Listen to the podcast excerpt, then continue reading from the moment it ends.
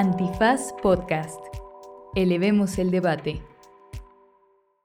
El 20 de junio del 2023, Elon Musk retó a Mark Zuckerberg a una pelea en jaula.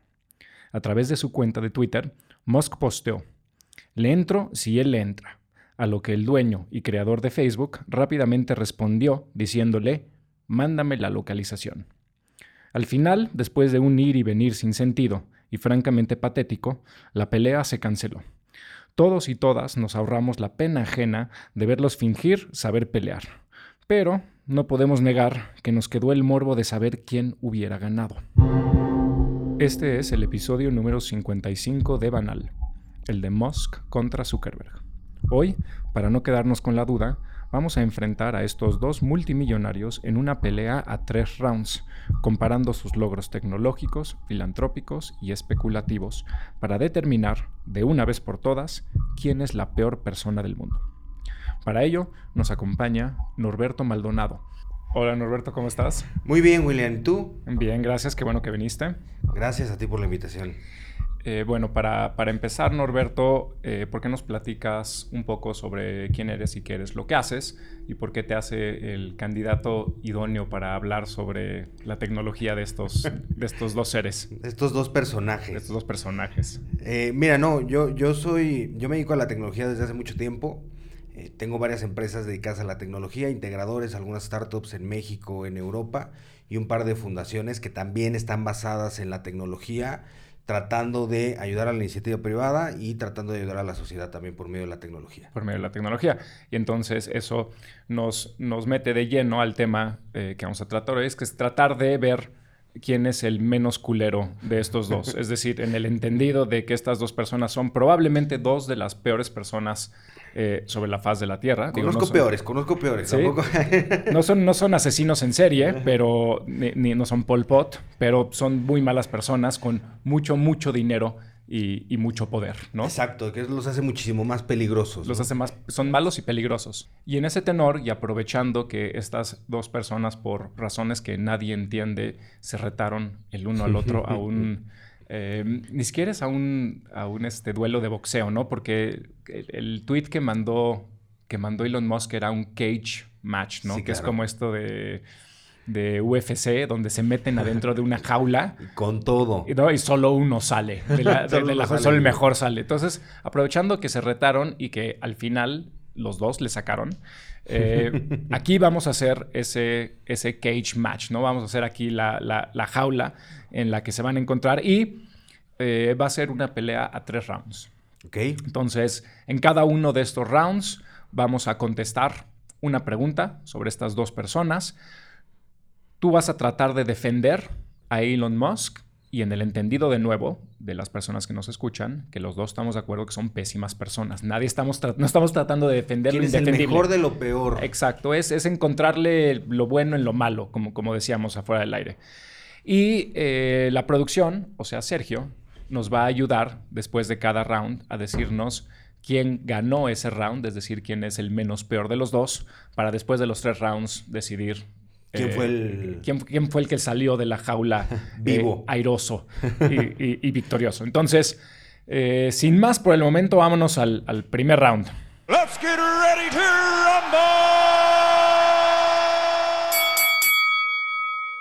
y en el primer round vamos a enfrentarlos a partir de sus productos, de lo que han hecho. Entonces la pregunta aquí sería, de los productos que estos dos han inventado o desarrollado Em, o hecho, ¿cuál sería el que pensamos que más ayuda a la humanidad ahorita? Em, y ahí es, es un poco... Ya, entiendo que todos, son, todos son productos de la chingada, pero ¿cuál sí hace o, hace cosas buenas por la, por la humanidad? Ok. ¿No? Em, ¿Quieres empezar tú? Este, pues mira, yo lo que te puedo decir de Musk que, ha hecho por, por, la humanidad, a diferencia de Zuckerberg, es... sí, claro, o sea, porque ya si, si nos vamos a dar de madras uno contra el otro, pues que... ya que sea directa, ¿no? Entonces, es... Uno, Musk sí los ha creado. Zuckerberg ha comprado muchos. Eso es muy cierto. Entonces...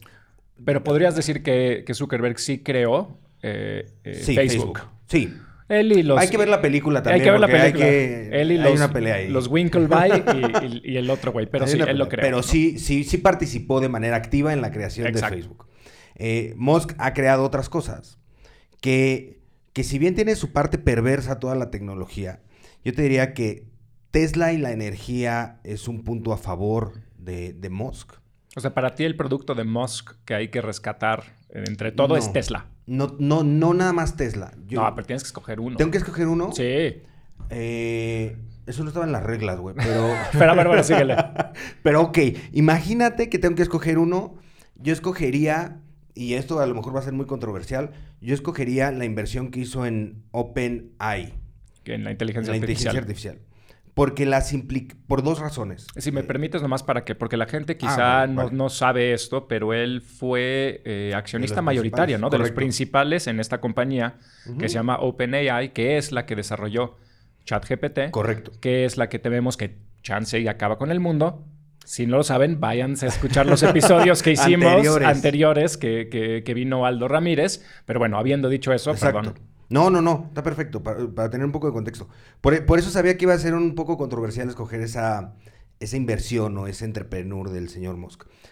Pero mi razón para escogerla son varias. La primera es que al ser una tecnología open, permite que toda la comunidad tecnológica pueda desarrollar a través de esta tecnología. Eh, eres un mañoso, ya vi. O sea, la escogiste porque es la única abierta, ¿no? es la única- es- es- es- no sé si sea la única abierta. es código abierto, ¿no? ¿O no? Es código abierto, es como funcionan muchas tecnologías que lo que hacen es eh, tener código abierto donde la comunidad puede desarrollar a través de la misma tecnología y puede desarrollar los casos de uso que la comunidad decida. Entonces, por ejemplo, si tú desarrollas un caso de uso con OpenAI que tenga que ver con temas médicos, eh, o que tengan que ver con temas de movilidad social, o que tengan que ver con temas de tráfico, de lo que tú quieras, y lo pones a disposición de la comunidad como fuera un marketplace, yo lo puedo tomar y utilizar eso para otras cosas. Entonces, es una plataforma abierta que también tiene las dos caras de la moneda, también hay que decirlo, o sea, lo puedes utilizar para cosas muy, muy malas o cosas muy, muy buenas. Te pongo ejemplos súper concretos. Nosotros utilizamos OpenAI y ChatGPT para temas médicos. Yo tomo ese código, lo pongo en un programa y ese programa a través de la inteligencia artificial, hoy en día, literal, está auditando diagnósticos médicos, por ejemplo, de enfermedades muy complejas. Yo le pregunto a inteligencia artificial o a ChatGPT, decir, oye, esta enfermedad que tiene todas estas complejidades, que tiene múltiples disciplinas, que es el cardiólogo, que es el oncólogo, que está no sé qué, no sé cuántos, el internista, y todos estos estudios, investiga en estas fuentes en específico, no en Wikipedia, cabrón, sino en todas las fuentes que quieras este, ver de, de temas eh, que puedan avalar un diagnóstico médico, no para rebatir al médico, sino para decirle al médico, oye, en Uganda pasó este caso en específico. Para etcétera. informarle. Para informarle y despertarle un poco también la curiosidad. Entonces, yo creo que eso eh, sería un punto benéfico para, para Musk de las inversiones que ha hecho. Y hoy le preguntaban, de hecho, hoy en una entrevista que salió, que vi en, en TikTok, de hecho, no sé si fue hoy o hace poco, donde le decían, oye, el clásico ejemplo, oye, la inteligencia artificial nos va a destruir como sociedad y la paradoja que hay, que es que si la inteligencia artificial piensa por sí sola, puede llegar a la conclusión de que la humanidad es el propio enemigo de la humanidad, viéndome catastrófico. Eh, una frase que dijo que me gustó, que dijo, el futuro no se trata de, de certidumbres, sino de posibilidades. Y sí, existe la posibilidad de que nos cargue la chingada, pues sí, pero depende de la propia sociedad. O sea, es decir, Del uso que se le del da. uso que se le da y de la comunidad tecnológica, los casos de uso que está haciendo. O sea, las que nos dedicamos a la tecnología, los casos de uso que estamos aplicando. Entonces, a mí me parece muy interesante eso y me parece también que la inversión que él hizo deja en manos de la sociedad el poder de destruirse o el poder de salvarse. Pero la inversión está. Y si no la hacía él, la haría alguien más. Claro. Y también cabe mencionar que por lo menos la versión 3.5 de ChatGPT es completamente gratis. ¿No? Claro, O sea, también. la puede usar cualquier persona. Que, que eso también es, es aplaudible. Es una tecnología que no tiene barreras de entrada. A diferencia de muchas otras Bueno, tecnologías. necesitas tener una computadora, pero... Bueno, o sea, pero supongamos que, que la brecha digital no está tan cañona en México o en el mundo. Es de las, fíjate, si tú haces la comparativa de todas las tecnologías que hay en el mundo, la inteligencia artificial es la que menos barreras de entrada tiene. Claro. Eh, ¿Por qué? Porque puedes bajar el app, sí teniendo el teléfono y teniendo internet, y utilizarla. No solo ChatGPT, sino todas las herramientas alrededor de la ¿Qué tiene inteligencia artificial. Y el esquema de, de abierto, el esquema open, sí funciona para la iniciativa privada y yo tengo empresas que hacen eso, tal cual. Entonces funciona y funciona bien. Ok, me la pusiste difícil. de eso se trata, esto es la jaula. O sea, Está difícil en eso. Sin embargo, si tengo que defender Facebook, es muy difícil defender Facebook, ¿no? Porque, eh, eh, bueno, obviamente lo que estoy diciendo es que Facebook sería como el producto que más eh, puede ayudar o ha ayudado a la humanidad y entiendo que es muy difícil defenderlo, pero como tú decías, tampoco hay muchas otras cosas que haya hecho este señor. Entonces, es un poco un one hit wonder el, Mark Zuckerberg porque todo lo demás lo ha comprado. Compró Instagram, compró WhatsApp, compró este, Oculus. Entonces, Facebook es lo de él. Facebook y Meta, pero luego hablemos, luego hablemos de Meta. Entonces, me suena que Meta te lo estás guardando para otro round. Me estoy guardando Meta para este. otro round, para otro round. Em, entonces, yo lo que quiero hacer es primero sacar todos los negativos porque son obvios, ¿no? Censura de información, claro. Uso de la plataforma con fines políticos que pueden ser malos, claro, ¿no? Eh, milicias, regímenes despóticos y tiranos, tiránicos, sin duda. Eh, cuestiones de privacidad, de cómo usan tus datos personales, pues obviamente todos sabemos que, existen ahí. Y lo que, más, lo, que, lo que más le achaca a la persona de a pie a Facebook, pero más a las otras redes sociales, serían los efectos psicológicos adversos, ¿no? De hecho, hay una cita. Eh, parte de, la razón por la cual se pelean Elon Musk y, y Mark Zuckerberg, que más si lees, a ver si nos da tiempo, pero si lees ese, esa rencilla es como absurda, ¿no? Pero bueno. Es un sinsentido. exacto. Son dos niños, son dos niños ah, peleando por nada. Pero una de las cosas que dijo Elon Musk es, que Facebook te hace triste. Bueno, no, dijo Instagram te hace triste. Pues lo mismo, ¿no? Las redes sociales tienen efectos psicológicos adversos.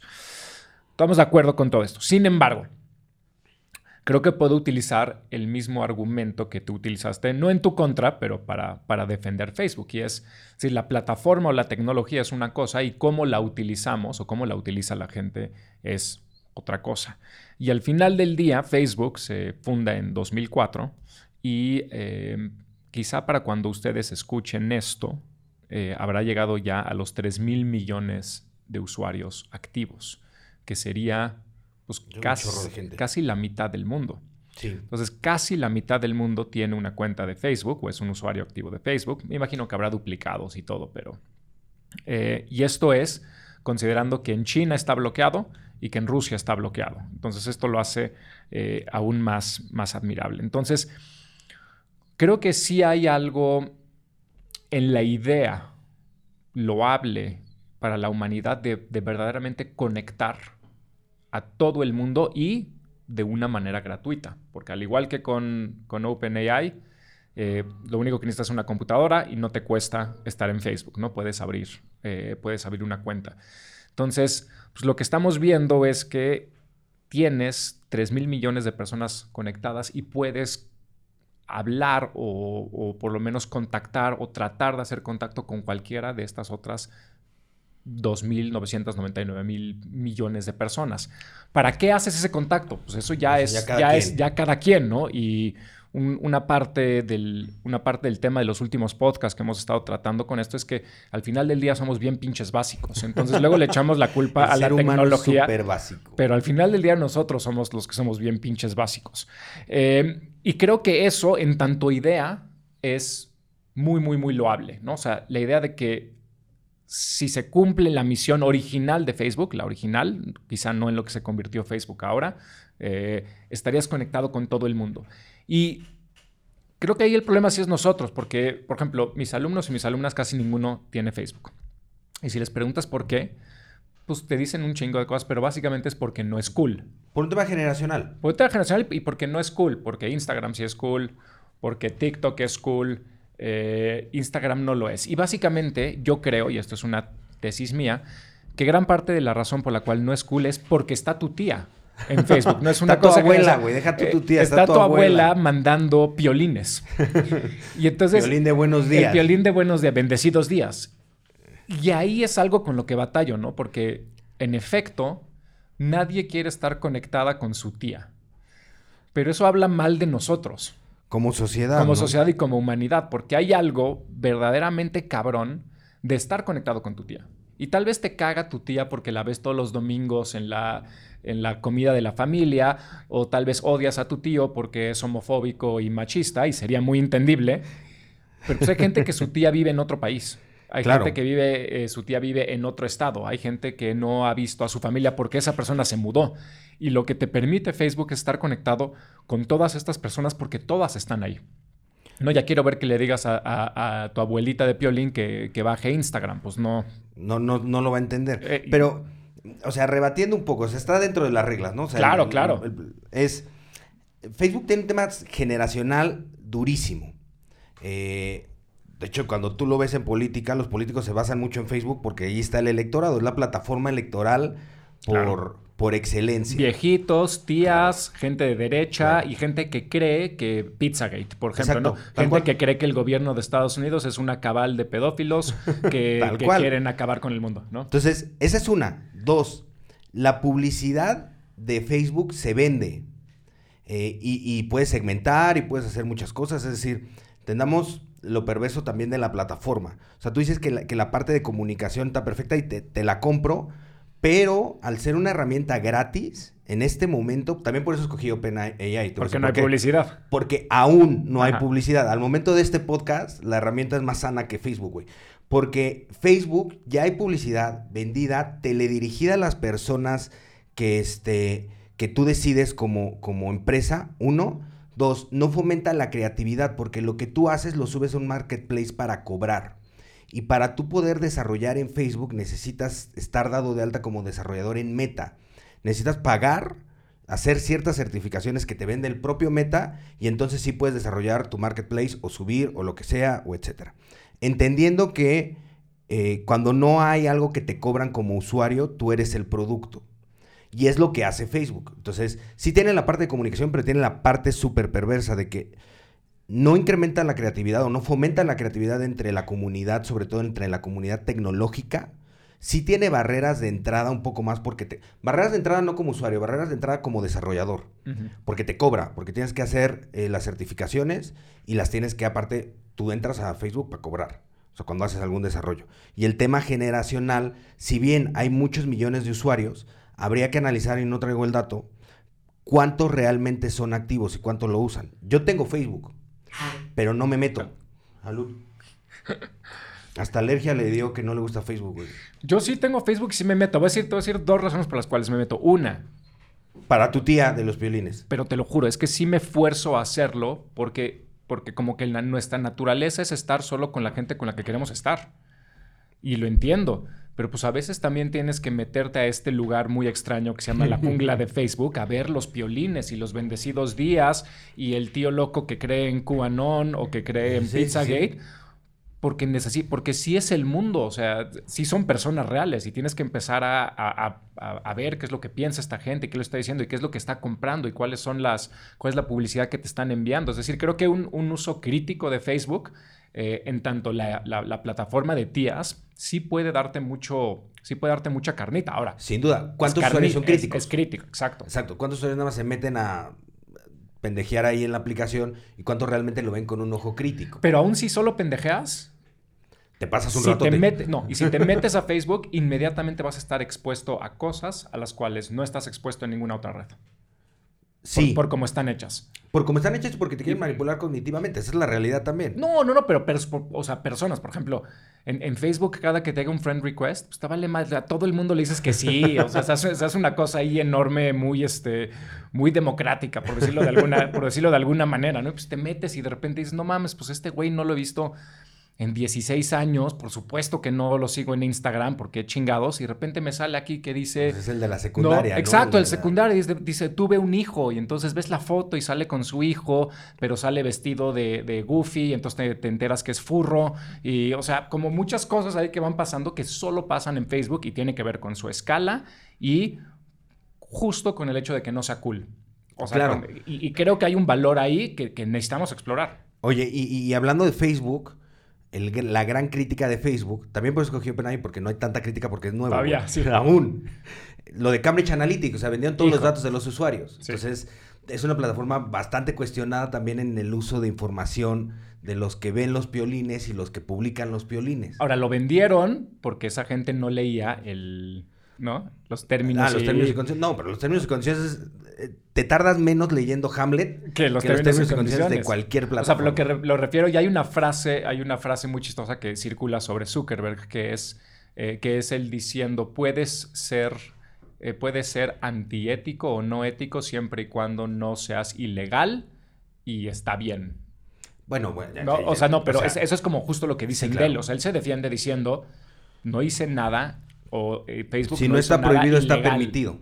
Exacto. Ahora, sí tengo una crítica a OpenAI, aprovechando ahorita que estamos, y no es una crítica que está allá afuera, pero yo creo que si hay un, si hay un lugar donde puede haber un uso perverso de, eh, de la manipulación o de conseguir tus datos, es en, en OpenAI y es por lo siguiente. O sea, si yo soy Facebook, ¿Qué es lo que tengo? Tengo tal vez unas cosas que pongo en el prompt y hacia dónde voy cliqueando, ¿no? Eso es lo que va sabiendo Facebook. Va recopilando información de acuerdo a mis clics y ciertas cosas que, veo y así, ¿no? Igual Google. Pues Google, ¿qué tiene? Google tiene lo que pongo en, el, en, la pantallita y, y sabe como a dónde estoy yendo. La gente que nos escucha, que ha utilizado OpenAI, que ha utilizado ChatGTP, sabe, número uno, que está perro. O sea, está Está cabrón. Cabrón, está perro. Pero está perro en la medida en la que puedes literal hablar con la inteligencia artificial. Entonces puedes tener conversaciones enteras con la inteligencia artificial, en la que te da algo y le preguntas de regreso, y te da algo y le preguntas de regreso y te va, entre comillas, entendiendo y así. Y esa información sobre ti, ninguna otra red la puede conseguir igual. Y toda esa la tiene. Totalmente de, acuerdo contigo y ahí ¿No? más es Facebook recopila también comportamientos. Este, de hecho, eh, hay, una teoría que la inteligencia artificial se basa mucho en Facebook. Eh, y, la plataforma por excelencia que empezó a romper todos los paradigmas de que ya no existe la privacidad y de que la, privacidad como la conocimos nosotros en nuestra época de niños ya no existe, güey. Eh, Ahorita llegamos a eso. También tengo preparado algo para algo de privacidad. Pero, este, Sí, es un dato que, la inteligencia artificial recopila mucho más datos de comportamiento, pero no solo de ciertas personas o no solo de ciertos comportamientos, sino en general. Y lo interesante de, tener esos datos es el tratamiento que les das. Entonces, por ejemplo, hay una herramienta que ChatGPT está hasta el 2021 o 2022, si mal no recuerdo. Es lo que más me molesta de usarlo. No está conectado en tiempo real. Pero hay un plugin que le pones que, te permite. Hay, un plugin que le pones y hay una de Google que ya está conectada en tiempo real a Internet. Ah, y que adicional ya puede ser comprada exclusivamente por la iniciativa privada. Y ahí están los culeros. ahí sí está culero, pero ese, pero ese no es, ese, no es tema de este round. Ok, vamos. Yo creo que con eso acabamos el round. Se regresan los dos nerds a su esquina. Y le toca a Search decidir quién de, estos dos es el menos culero. Search, Zuckerberg en este. Es el menos culero. Bien. Ganó Zuckerberg. Ganó Zuckerberg, primer round. Ya descansan. Se nota que es tu productor, cabrón. Está un poco maiciado, no te voy a mentir. Descansan, ya le pone vaselina en el ojo a, a, Musk, su, su entrenador.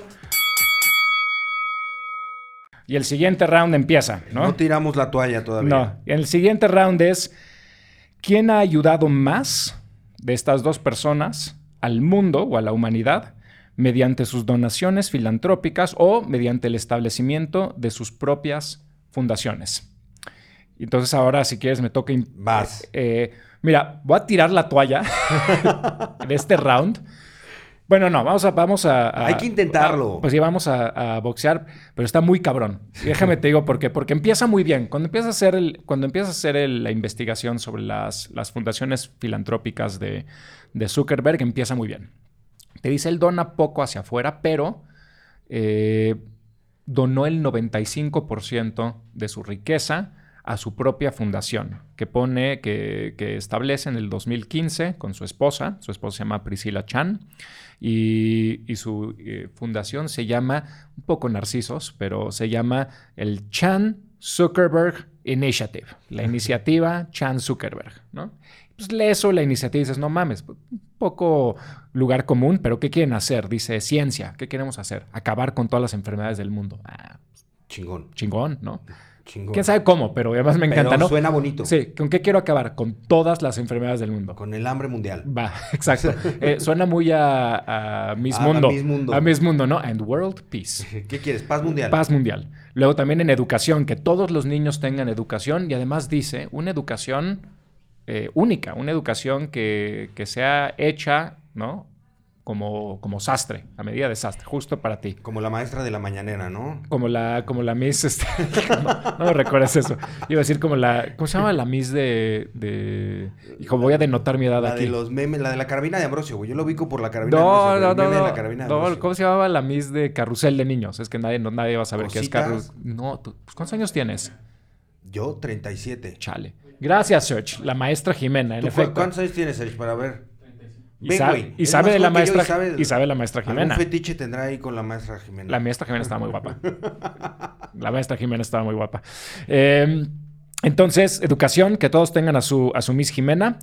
Y tecnología, invertir en tecnología que ayude a mis otras, a, a la ciencia y la educación. Entonces, hasta ahí, hasta ahí dices, no, pues, o sea, bien Es- Zuckerberg, ¿no? eso, ¿eh? Eh, espérame, entonces ya te metes un poquito más a investigar y lo primero que, que- que te enteras es que no donó el 95% de su, de su fortuna, sino que eh, esta palabra gringa que les encanta, he pledged, ¿no? O Ya. sea, prometo donar el 95% de mi fortuna. Entonces está prometida, pero no la ha donado. Y luego te enteras, y aquí es como no veo cómo me salve, o sea, tal vez solo me salve si Elon Musk Ha tropieza. hecho algo peor. Ha hecho algo peor o tropieza. Te enteras que, eh, que el Chan Zuckerberg Initiative, o sea, la fundación que inician ellos, no está puesta como, no está constituida como una fundación, o sea, como una, lo que en Estados Unidos es una non-profit, o sea, que no tiene fines, de, de- no tiene fines de lucro, eh, que en México sería una AC, una asociación civil. Optaron por no hacerlo y la constituyeron como una empresa que en Estados Unidos es una LLC, que es una empresa de liabilidad limitada. de. Es una SADCB. Entonces estos culeros, Culeros él, güey. no, su esposa, su Ah, bueno, esposa tiene dos el nombre. Este par de culeros dicen que tienen una fundación y en realidad es una empresa. Sí. Y entonces, como es una empresa, y, eh, se preguntarán, queridos y queridas escuchas, ¿y esto qué importa? Pues importa mucho porque primero, como no son una AC, como no son una, una fundación filantrópica, los estándares de transparencia de cómo gastan el dinero son No muchos- existen. no existen, son mucho menores. No le tienes que rendir cuentas a nadie porque eres una empresa. Claro. Y la segunda, Y, y, perdón, es una empresa que no depende de Facebook, por lo tanto no estás en bolsa, por lo tanto no eres pública y no publicas nada. Nada, nada, nada. Entonces, sus billones que, de dinero que dieron a esa fundación, que no han dado, pero que van a dar, pues no van a tener escrutinio de cómo se usan. Y la segunda es que como eres una empresa, puedes invertir en otras empresas, que es algo que no puede hacer en Una- Estados sí. Unidos una fundación. Si eres una fundación, no puedes invertir o no puedes usar tu dinero en una empresa que sí tenga fines de lucro. Y estos güeyes sí pueden. Entonces, todas las inversiones que está haciendo, todo lo que está diciendo que es por el bien de la humanidad, lo está haciendo en un esquema de negocio donde la fundación, en otras palabras, la empresa, se queda con parte de la propiedad de las patentes que desarrolla, las cosas que haga, etcétera, etcétera, y que no tengo que decirle a nadie qué estoy haciendo, lo cual me pareció así de, eres sin duda alguna de los güeyes más de la verga del mundo. O sea, esto es de, de lo peor que he oído. Esto es peor que Scrooge. Es peor que ¿no? Scrooge. Es peor que Scrooge. Pero Entonces- es que es justamente lo que, lo que quiero decir. O sea, eso sonaría a dono mi lana para que esta pseudofundación investigue y mis otras empresas le compren. No dudo, exacto. Le compren Es- a eso. Claro, y- porque ahí puedo hacer cosas que nadie me está vigilando. Las compro y entonces ya las... pat- o sea, es bolsa izquierda, bolsa derecha. Pero digo que es además for world peace, ¿no? O sea, es que ahí Más estoy, estoy todavía. investigando cosas por, para ayudar a todos los niños para que tengan a su maestra Jimena. Estoy haciendo una maestra Jimena robótica que en realidad alguien la va a comprar para hacer un robot sexual. Exacto. ¿No? O sea, ahí está. Es Súper exactamente. perverso el tema. Sí. Súper Entonces, perverso el tema. eh, está- estoy en la esquina, se está defendiendo. Estoy esperando que Elon Musk haya hecho algo Pues mira. más culero. No, no creo que tanto, porque eso sí se, se, se merece un aplauso Zuckerberg, porque este Mm. Por nivel de el nivel cinismo. el nivel de cinismo y valemadrismo del, del todo lo que acabas de contar está cabrón.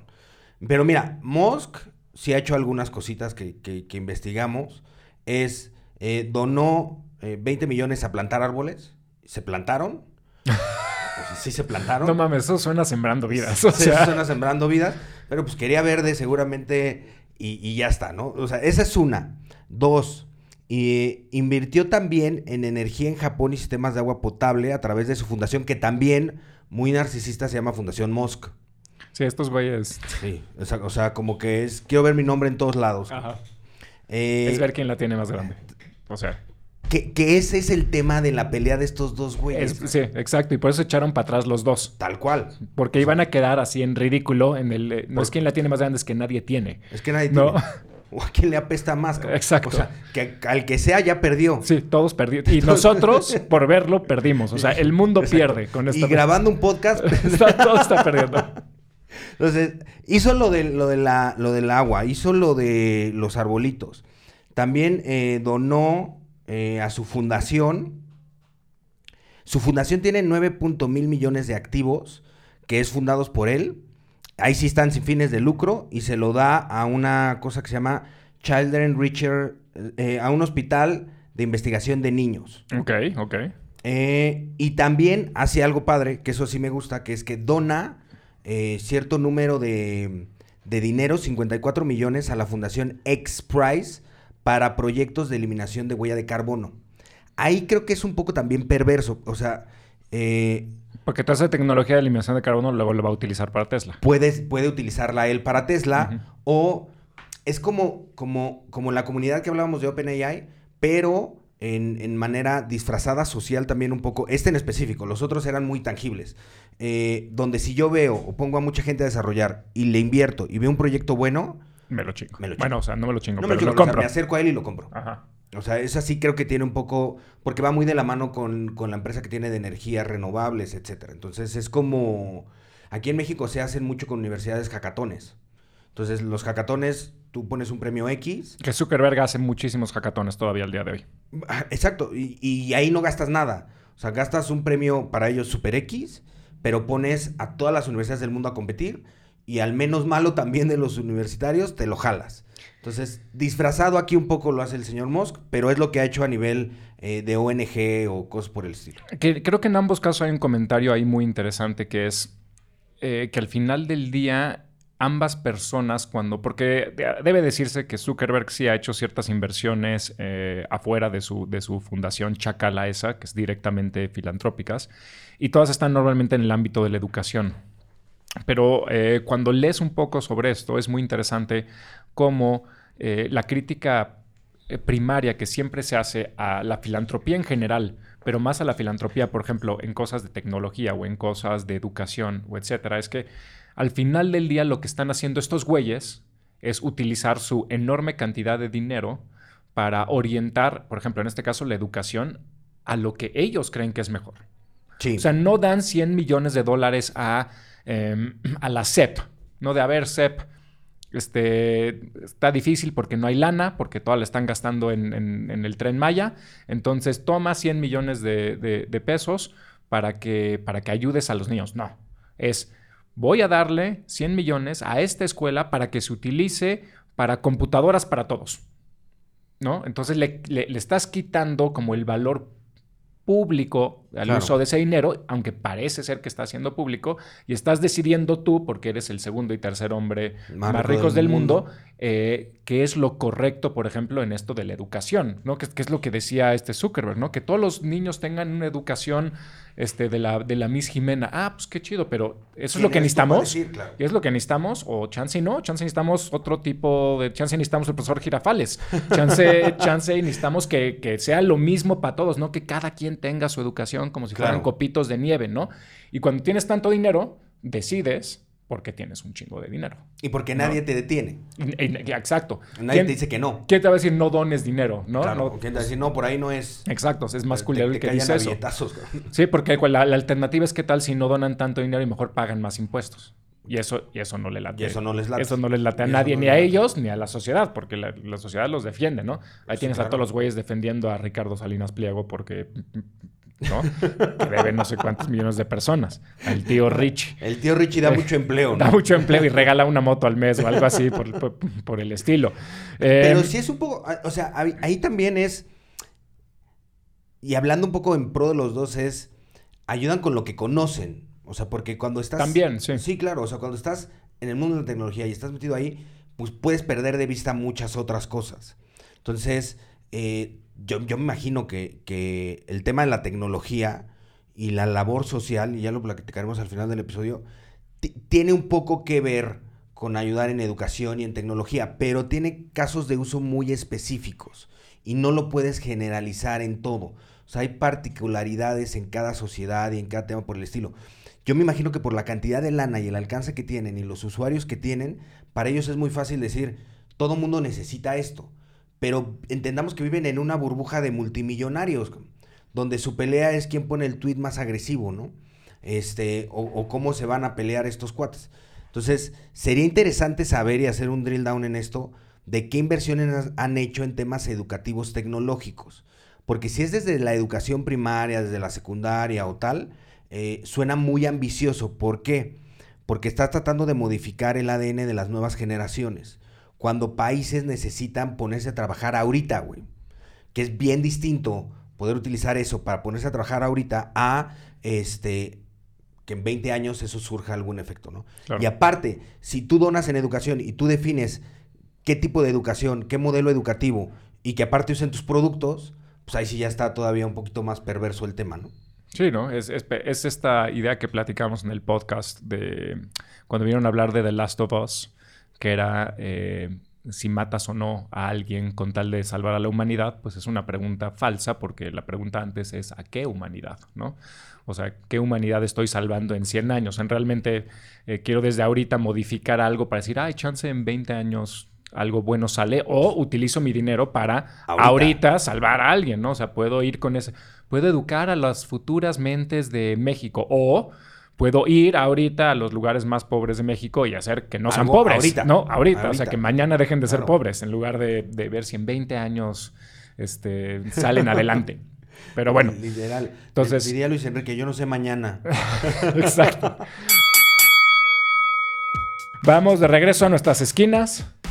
A que les echen vaselina a los dos. Ah, Search. Search. Elon Musk. Era una. Una. Está, está bueno esto porque entonces se va, al, se va al último round. Exacto. ¿No? No, no, va a ser... traes guardado todo. Traigo todo guardado para, para, para, los... Este, ahorita le están inyectando esteroides a mi, a mi peleador. Eh, Empezamos el tercer round eh, y en el tercer round, el que va a decidir todo, la pregunta es, ¿quién de estos dos invierte más en tecnología ahorita? O sea, no es tecnología que tengan, sino está invirtiendo más en tecnología que se desarrollará después, que tiene más chance de ayudar a la humanidad en el futuro. ¿no? O sea, ¿quién está haciendo?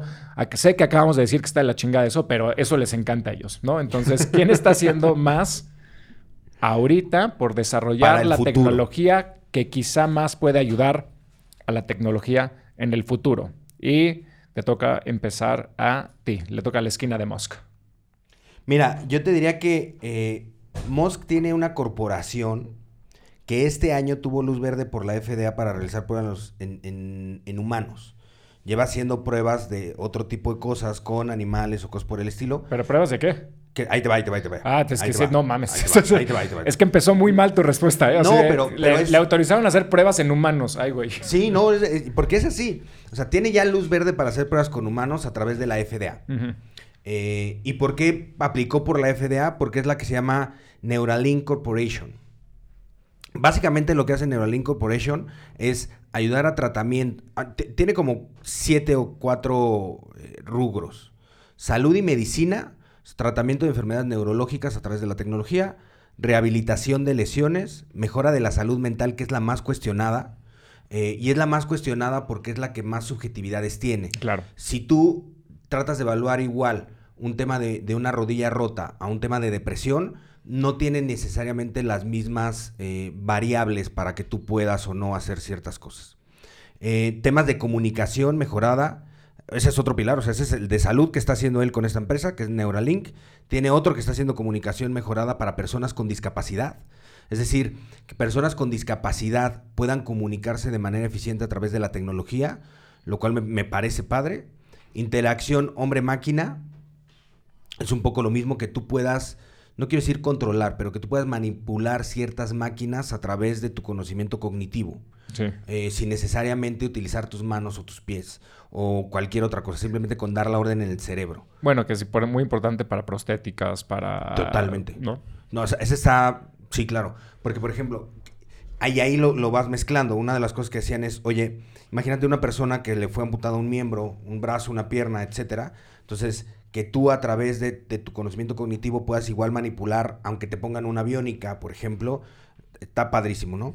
Eso, eh, y, y, tiene algo bien interesante que tiene que ver con el tema de educación, que es acelerar el aprendizaje eh, de las personas. Okay. Y acelerarlo mediante el conocimiento de cómo cada uno puede aprender de distintas formas. Más que imponerles es, oye, a lo mejor tú tienes una manera de aprender mucho más rápido en clase con el maestro enfrente, pero a lo mejor yo soy mucho más práctico o a lo mejor mi manera de aprender es muchísimo más este metodológica o disciplinaria o cosas por el estilo. Entonces, como que identifica los patrones de cada persona para que pueda tener un modelo educativo más rápido entendiendo que no todos aprendemos de la misma forma. No, no, deja tú lo que nos enseñen, sino cómo lo aprendes o de qué uh -huh. manera lo aprendes. Entonces, eso es lo que está haciendo. Ahí, ahí le está metiendo realidad virtual, realidad aumentada, eh, en, otro, en otro pilar, justamente para temas de la gente que no puede viajar, que conozca otras cosas, que conozca otro tipo de comidas, que conozca otro tipo de paisajes, o simplemente que practique deportes a los que no puede tener un, un, un acceso real. Este, a lo mejor una persona discapacitada, si no fuera por realidad virtual, nunca va a poder jugar fútbol. Eh, o a lo mejor sí en silla de ruedas, pero nunca va a poder estar en el Azteca. Entonces, la realidad virtual que están haciendo ahí es lo está acercando a ese tipo de experiencias. Uh -huh. Entonces, eso es lo que está haciendo Musk en temas del futuro.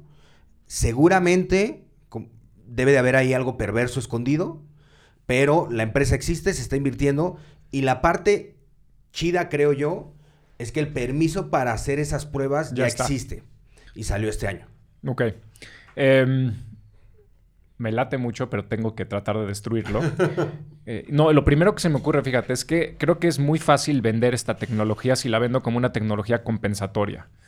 Eh, va a ser muy seguro la FDA los aprobó justamente por lo que decimos, ¿no? Es que, a ver, si pierdes una pierna, te puedo poner una pierna, un ojo, eh, gente ciega que va a poder ver.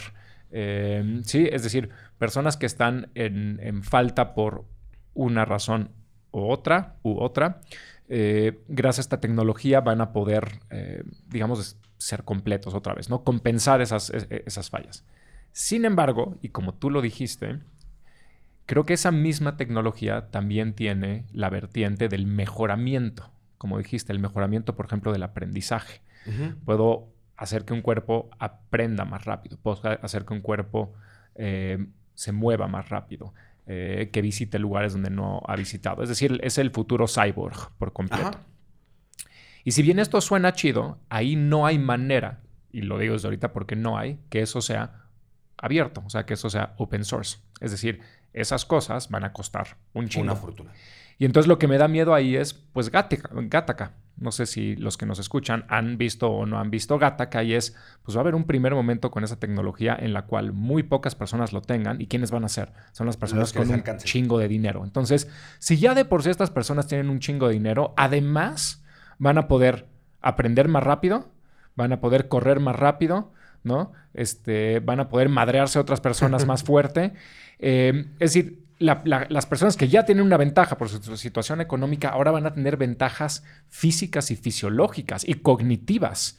Claro. Y, y entonces ahí, uff, ¿no? Ya y te... ahí estoy totalmente de acuerdo contigo y la tecnología como cualquier ciencia y actividad económica puede propiciar mucha desigualdad.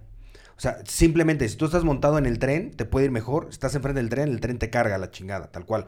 Y eso es lo que está pasando. Pero ahí la duda, eh, y rebatiendo un poco tu comentario, es ¿quién tiene la culpa? ¿El que está invirtiendo y lo está haciendo porque tiene los medios y la tecnología para hacerlo? ¿O quien no lo está regulando y quien no está propiciando que la tecnología sea mucho más democratizada, que llegue a todo mundo?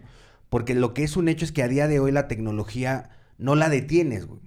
O sea, claro, claro. No hay forma que la Es lo que decíamos en la inteligencia, en el episodio de inteligencia artificial. Si, pero ves que es peligroso lo que dices por lo siguiente. Si yo lo regulo, el problema es que China no lo va a regular.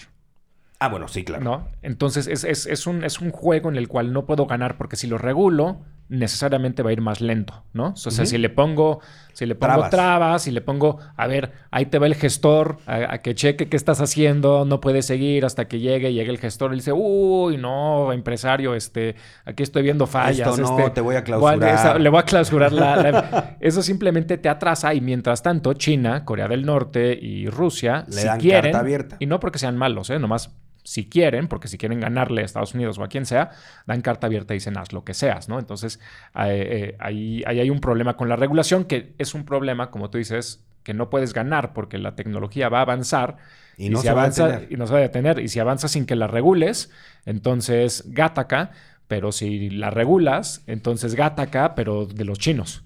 Claro, pero, ¿No? pero ahí un poco, a lo mejor el lugar, y a lo mejor la palabra correcta no fue regular, fue cómo en conjunto, gobierno, iniciativa privada, sobre todo con estos dos monstruos, con la cantidad de dinero y de posibilidades que tienen de inventar cosas, cómo en conjunto se puede masificar un poco más en los casos de uso que valgan la pena.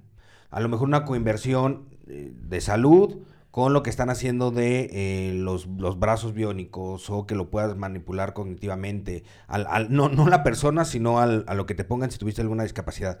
O cómo las, las asociaciones con, eh, de personas con discapacidad pueden o no utilizar estas plataformas o estas tecnologías sin eh, pagar tanto, cosas por el estilo. Es decir, siento que con una colaboración público-privada, para este tipo de casos, a lo mejor se puede masificar un poco más, sin regularla de manera prohibitiva, sino ayudando de que pueda democratizarse. Y democratizarse me refiero a que llegue a más gente, ¿no? No, y ah, quieras que no, sí tenemos un caso reciente de eso funcionando, que son las vacunas de COVID en. Estados Unidos, que eh, fue una, una colaboración entre dos empresas y el gobierno estadounidense, y el chiste fue que el gobierno les dijo, y son gratis, Ajá. ¿no?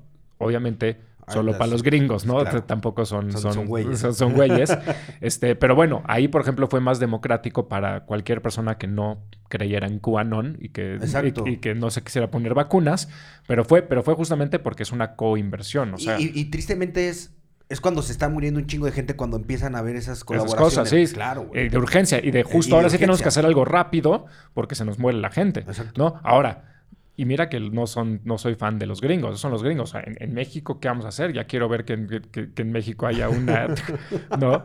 Entre el gobierno y la iniciativa está- privada van a producir enchiladas, güey. O Sí, sea, no, no, no jala, no, no jala, que es una de las batallas que tenemos todos los días. No jala la colaboración gobierno, iniciativa privada en temas tecnológicos. Pero, por ejemplo, si el gobierno es más consciente de lo que están haciendo estos monstruos, del gobierno de Estados Unidos, y entiende que no se va a parar, puta, o sea, si- eh, aprovechalo. O sea, si, si ya le diste el permiso de la FDA, pues date, o sea, pero date en serio, no nada más que lo cree y después que lo privatice, porque sí es cierto lo que, y es bien cierto lo que tú dices, es quién lo va a tener al que le alcance. Que van, por cierto, al final del día lo que acabas haciendo es tienes al Capitán América. Sí, ¿no? tal cual. Que eso es el Capitán América. Y hay unos cómics bien chidos. eh, creo que se llaman Sol Rojo o algo por el estilo. No me acuerdo. No, pero esos son de otro. Me da igual. Hay unos cómics que dicen, bueno, ¿qué hubiera pasado si la madre que le inyectan al Capitán América la hacen los soviéticos y no los estadounidenses? Pues entonces tienes el... el, el- el Capitán Unión Soviética Claro. y se chinga a los otros, ¿no? O sea, al final del día sí, Es lo mismo, es, es la competencia entre países igual que la de Musk y Zuckerberg, tal Y- cual. o Exacto, sea, y te va a enarborar y pues todos creemos que el Capitán América son los buenos valores porque son la democracia y la chingada, pero pues, si lo hubieran, si hubiera desarrollado el Capitán América los de allá, pues serían esos valores, ¿no? Es, es, Claro. es esta cosa, te digo, que es una pregunta que no tiene respuesta, no creo que ni fácil, no tiene una nada. respuesta. Que, que ahorita que decías lo de Capitán América y tal, uno de los argumentos que me decían que, oye, agarra a Musk es porque Iron Man está basado en Musk, ¿no? Iron Man está basado en parte en Musk. no, no, no verifiqué el dato, fue lo que me dijeron, ¿eh? No, y que es otro muy bueno. eh, y, y de nuevo, no es verificado y porque todos son chismes. Eh, una de las razones por las cuales están peleados Musk con Zuckerberg es que Zuckerberg contrató a Musk para eh, lanzar un satélite que diera internet gratis a no sé dónde. Ajá. Y según este chisme, y de nuevo, digo, es chisme, ese cohete explotó. Ok. Y entonces, Y no, no sé le- qué pasó, pero, pero se emputaron. Pero lo divertido es que parece ser que en una serie que se llama Succession, no sé si la Ajá, viste, sí, claro. eh, hay un momento en el que uno de los hijos, que es el, entre comillas, el más tonto, le explota un cohete. Ah, sí, sí, sí. Y parece ser que está Sí, que basado está- en que está basado, historia. que está basado en esto. Sí, sí, sí. Que es una empresa- y de repente que no pues, A Roman, si mal no recuerdo. Pues, me explotó el cohete, cabrón. ¿Qué hago?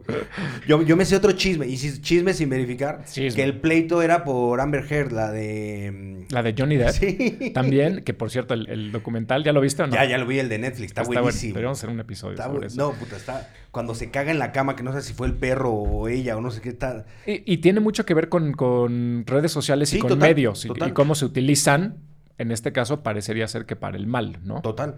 Eh, bueno, ahora le, le toca a, a A Zuckerberg, Zuckerberg. de- defenderse. Y en este caso, en lo que está invirtiendo Zuckerberg es en Meta, en el metaverso. Y, de nuevo, entiendo que hoy es metaverso y dices, no mames. Y además, pinche Zuckerberg, cuando sacó el metaverso, no sé si se acuerdan o si lo vieron, lo sacó con unos como monitos ridículos, entre los cuales estaba él, que se veía él todavía más ridículo en su monito de lo que se ve en vida real y robótico.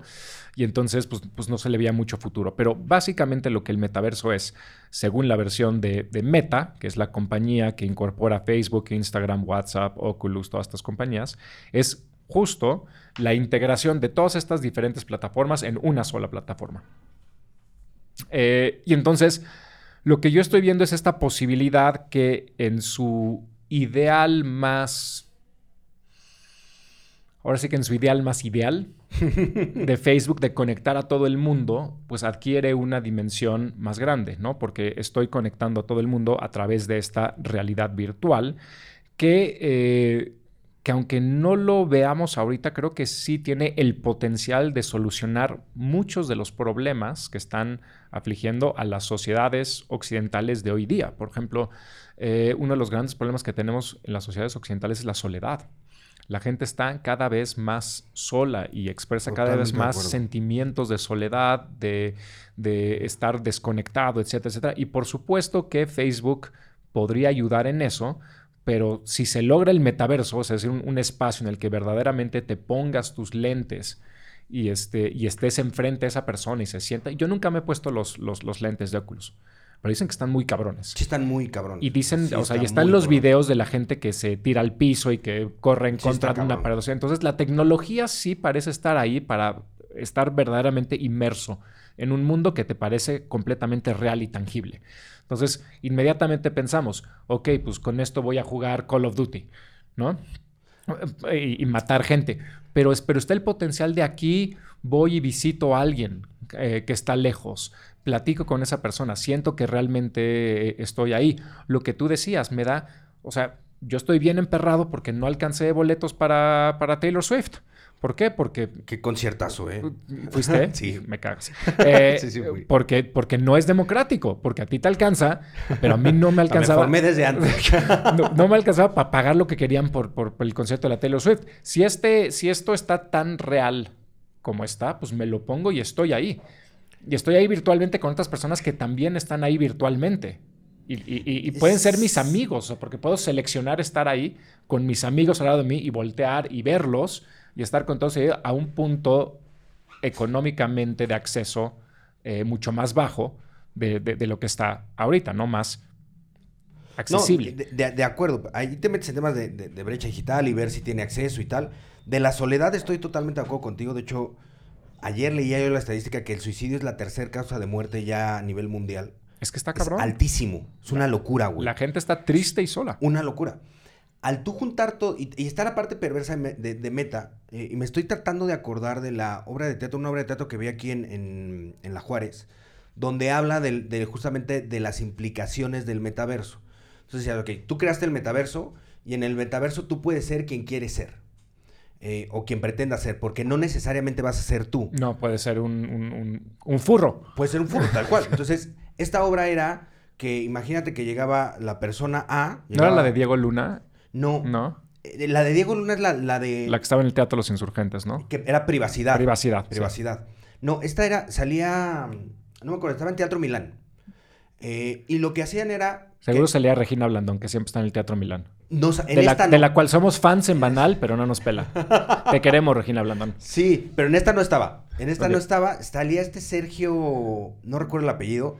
Y, y estaba súper interesante el tema. Era, te metías al meta eh, y entonces salía eh, una casa de citas de niños.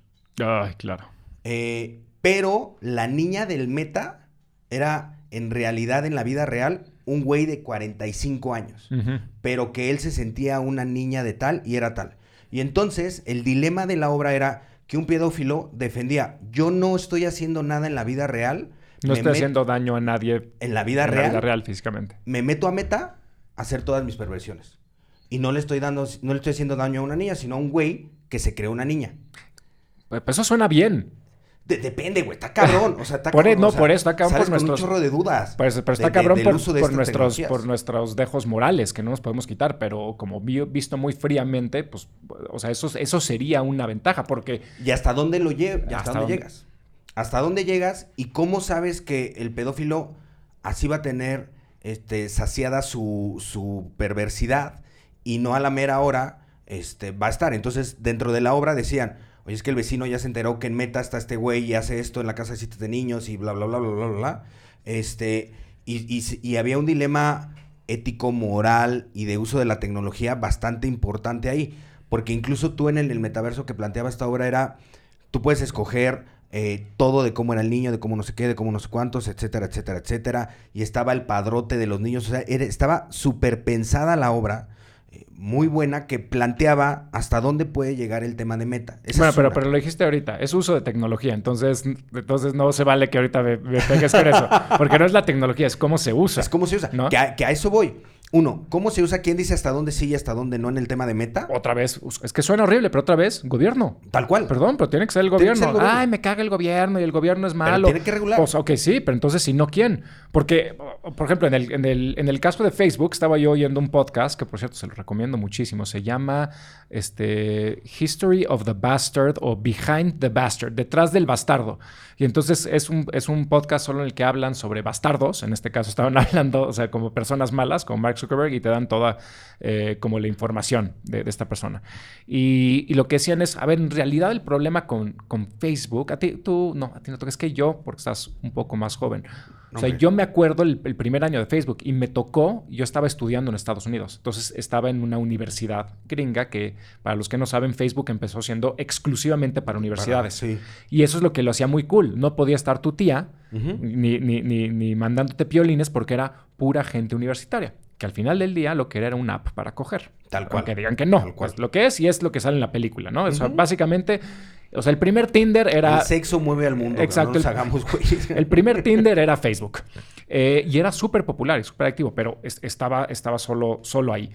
Y Facebook llega a un límite de crecimiento, eh, creo que por ahí del 2010, y en ese momento tiene dos problemas. Ya es una compañía, entonces tiene que crecer más y tiene que hacer más dinero. Y ahí es cuando mama Facebook. Claro. Dice el podcast. Ahí es, si los que recuerdan que utilizaban Facebook, es el momento en el que Cuando tenía que ser profit. y, y te llegaban los jueguitos de, en, en Facebook y te llegaban los, los, este, las preguntas de ¿qué, qué pan, qué concha eres? Este, o qué pan dulce Sí, claro. eres. ¿No? Porque dejaron que se volviera un lugar no solo de conexión, sino un lugar donde podías generar dinero a partir tal de, cual, a de partir N- de, N número de cosas. a partir de todo esto.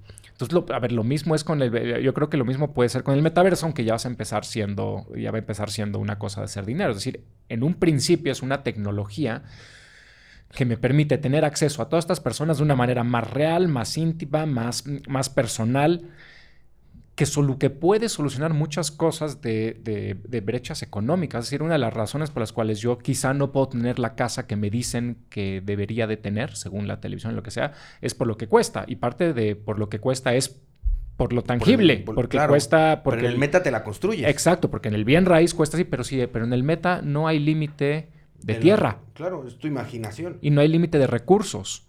Pero, pero yo, yo ahorita lo decía, si se me vino a la mente, yo, yo eh, soy eh, liberal y, y creo en la economía de mercado. Ya me gustaría saber qué diría Adam O sea, crees en. Santo Claus.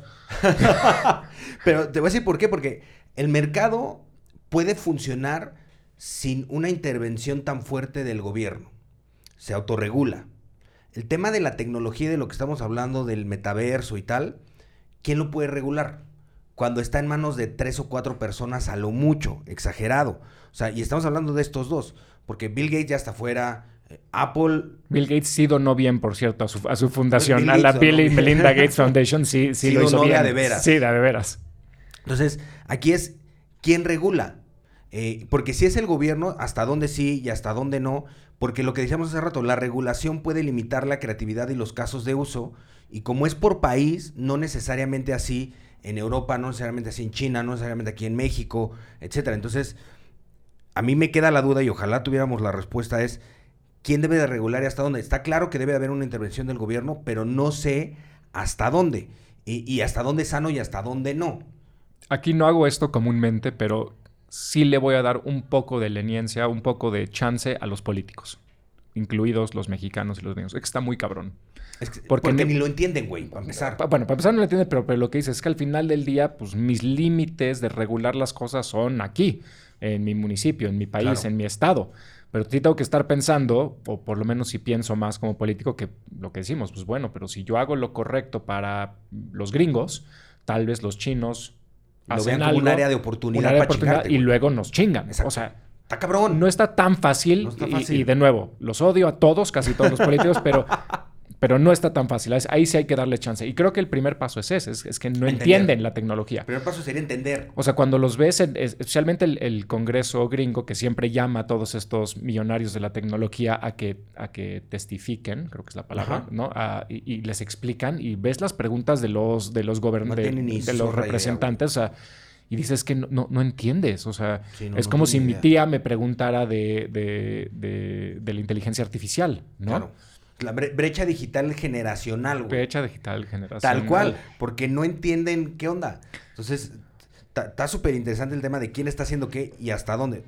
La otra cosa que tiene Meta, que a mí me parece perversa, es al juntar todas las redes sociales eh, que tiene Zuckerberg, eh, Facebook, Instagram, eh, WhatsApp, etcétera, y tú al poderla mezclar y tener todos los datos juntos y poderlos explotar de manera de manera uniforme entre todas, el conocimiento que va a tener va a ser muchísimo más del que tiene la inteligencia artificial actualmente de los usuarios que la utilizan. Por ahora, sí. Por, exacto. Entonces, también es lo, mismo, volvemos a lo mismo, es quién le va a decir cómo utilizar todos esos datos y cómo no, y cómo venderlos. Entonces, está cañón, o sea, es, es lo que siempre digo cuando me hacen favor de invitarme a programas así, es, el teléfono funciona el Oye Siri porque te está escuchando todo el tiempo. Todo el tiempo todo el tiempo. Bueno, una de las cosas que más le, hicieron en contra de Zuckerberg, y sé que no le estoy haciendo ningún favor a mi, a mi peleador, eh, pero es que un, eh, eh, uno de los softwares que más dinero le metió y que más estaban desarrollando era un software que inmediatamente transcribía todo lo que oías y que fuera perfecto, porque transcribía lo que oías y entonces ya transcrito en código lo podían leer las, las, las máquinas de, de, Big Data. Entonces estaba oyendo todas las conversaciones que se hacían a partir de... A partir de... Y, también los, los, este, todos los videos que subes, etcétera, poder... Transcribirlos. Transcribirlos, porque cuando los transcribes ya... digo, ahora me imagino que la inteligencia artificial lo, lo puede hacer directo, pero en ese entonces... No, claro, y de hecho en WhatsApp está, en el WhatsApp eh, de business, cuando alguien te manda un voice note, tú le dejas picado este, y te transcribe el voice note ahí mismo en el WhatsApp. Ahí está, ya. O sea, ya está usado. En el que pagas, güey, en el de business. Bueno, última defensa de, mi gallo. Soledad, sí, alineación también, pero construcciones de comunidad. O sea, si hay algo que la tecnología ha hecho, en particular redes sociales, es ha permitido, regresemos a nuestro ejemplo de los furros hoy. O sea, si tú vivías en 1990 y eras furro, era una vida muy sola, porque estaba muy difícil que, que en tu vecindario quizá hubiera otro furro. ¿No? Y si sí, pues cómo te enteras, ¿no? No puedes ir preguntándole a todo el mundo este, si son furros, ¿no? Em, ahora las redes sociales, internet y todo me permite hacer comunidades eh, a través de, todo el mundo, con personas de todo el mundo. Si además yo eso lo puedo integrar en un espacio virtual que es real, tangible, que se siente que estoy ahí, eh, creo que puedes ayudar a la construcción de diferentes comunidades que antes no, no, podías hacer, que ayuda a no solo la soledad, sino sentimiento de identificación, de, pertenencia. de pertenencia, de que hay más personas como yo en el mundo. Por supuesto que se puede utilizar eh, eh, mal, ¿no? Puedo hacer comunidades de blancos supremacistas que ya se están haciendo en, Facebook, pero de nuevo, esos son usos, quién los regula y, y quién los regula. Pero entonces creo que la gente que está viendo el metaverso como algo muy pendejo, creo que no lo es. O sea, creo que las áreas de oportunidad es, son, son enormes y por desgracia estas personas lo están viendo como negocio. Pero, pero hay ahí muchas, muchas cosas que pueden aliviar, yo creo, muchos de los problemas que tenemos como sociedad. Y, y, también como, como última defensa de, de Musk es eh, el ejemplo que pusemos de lo que está haciendo son ejemplos muchísimo más prácticos e inmediatos que Meta. En, en la sociedad real. Y que meta en el mundo, porque, que meta en el mundo. porque para ahora sí vas a necesitar unos Oculus para meterte y eso va a estar muy difícil acceder a ello. Exacto. Entonces, también lo que me late más de Mosk que está haciendo es que es para el cuate que ahorita tiene una discapacidad, que puede hacer algo. O sea, tiene casos de uso para comunidades un poco más vulnerables. Siempre y cuando el gobierno le entre para, Pues para claro, ayudar para, a, para ayudar. a esa comunidad. para ayudar a esa comunidad. O sea, y, y está pensada en grupos, en grupos vulnerables, más que en, en grupos que tienen ya una computadora y que pueden entrar y qué tal. Falta que se implemente y que se implemente con las asegúnes que hicimos, pero pues, es lo que está haciendo el señor Musk. Ok. Se regresan a su esquina. se, se arma la tarjeta al Amazon. tarjeta, Y search. ¿Quién ganó el tercer round? ¿Zuckerberg? Ya valió Musk. Zuckerberg gana. Ya valió 2 Musk. a 1. ¿No? Sube música de Rocky. ¿No? Le grita no a Adrian sino a Chan. Eh, pero bueno, ya habiendo decidido que este, que de los dos pésimas personas. eh, El menos malo es Zuckerberg. dos- no, no, que no estoy seguro. Los dos son igual de malos. Los pero, dos están cabrones. pero ya habiendo acabado la dinámica y antes de despedirnos, ¿por qué no nos platicas, Norberto, qué haces tú en tus fundaciones eh, Sí. en la relación con tecnología y este y pues, filantropía, ¿no? Claro, mira, eh, tenemos dos fundaciones. Una eh, que utiliza la tecnología como canal de venta para personas con discapacidad que pinten a través de la, que pintan, pintan arte, se vende a través de un e-commerce y ahí les damos una manera digna de vida. Eso se llama Fundación Integrarte, con eso llevamos 6, 7 años aproximadamente. Integrarte.